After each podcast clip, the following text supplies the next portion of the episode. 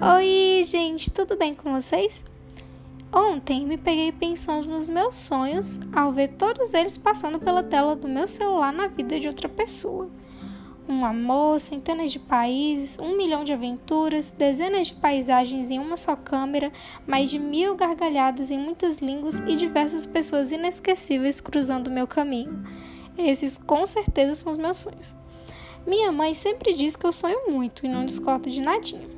Como já decifrado, o episódio de hoje reflete uma vida inteira, pois ter uma vida já é um presente, é um sonho, principalmente para pessoas que sequer sabem se vão viver o sonho de acordar no dia seguinte. Com isso, quero que você entenda bem que os nossos sonhos são definições perfeitas do que somos e de quem pretendemos ser. Significativamente, sonho quer dizer conjunto de imagens, de pensamentos ou de fantasias que se apresentam à mente durante o sono. No entanto, o objetivo de hoje não é falar dos sonhos estranhos e indecifráveis que temos durante a noite, mas daqueles palpáveis que são reflexo do nosso eu. Normalmente, quando associamos sonho, já o relacionamos com algo difícil de ser realizado em um futuro próximo ou que requer muita luta da parte do sonhador. Desde sempre sonhamos, mas é na fase adulta que, ao nos tornarmos independentes, temos uma capacidade maior de realizarmos sonhos materiais ou até mesmo aqueles que envolvem um senso maior de maturidade. Conforme afirma Freud em sua obra sociológica A Interpretação dos Sonhos, publicada em 1899, a essência do sonho é um desejo que fora reprimido durante a infância.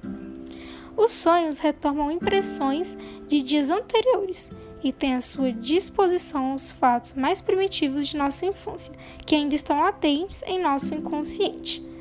Como já percebeu, Freud quis dizer que o que queremos para o futuro é o que não tivemos no passado. Pensando bem, até que eu concordo, pois muitas das coisas que não tive na infância fizeram com que eu moldasse os meus sonhos de hoje, conforme minha necessidade. Depois de tudo isso, o ponto ao qual eu queria chegar é: temos lindos sonhos para a vida, sejam eles profissionais, financeiros ou sentimentais. Entretanto, você já parou para pensar se tudo o que tu pensas é realmente essencial para a tua vida? Já pensou na ideia de estar sonhando errado? Muitas vezes os nossos sonhos são cheios de orgulho, egoísmo e superexaltação. E por isso tudo, esquecemos de sonhar com coisas simples, como ter mais gentileza, bondade e compaixão para com o próximo. Outras vezes, sonhamos tanto que esquecemos de agir, tornando-nos adultos frustrados e sobrecarregados com o peso de nossos próprios atos, ou melhor, dos nossos não atos, se é que você me entende. Mudando de perspectiva, mas mantendo a lógica, percebemos que a Bíblia fala muito sobre sonhos relacionados a revelações e conteúdos proféticos, mas ela também diz o quanto os sonhos, no sentido de realizações, fazem parte do ser humano e o quanto Deus quer sonhar os seus sonhos com você.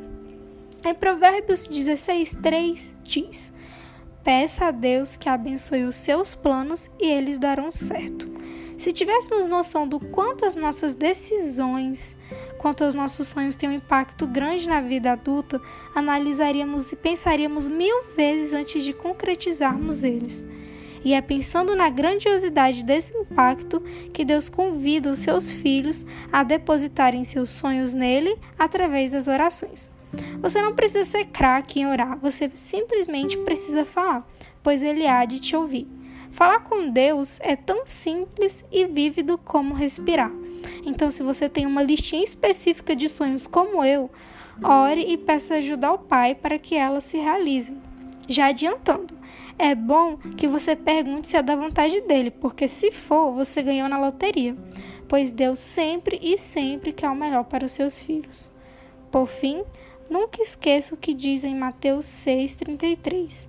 Portanto, ponha em primeiro lugar na sua vida o reino de Deus e aquilo que Deus quer, e ele lhes dará todas essas coisas. Antes de qualquer coisa, honre o seu pai. Busque a ele não só em palavras, mas em ações também, para que em conjunto disso, todos os seus sonhos que você sonha com ele sejam realizados.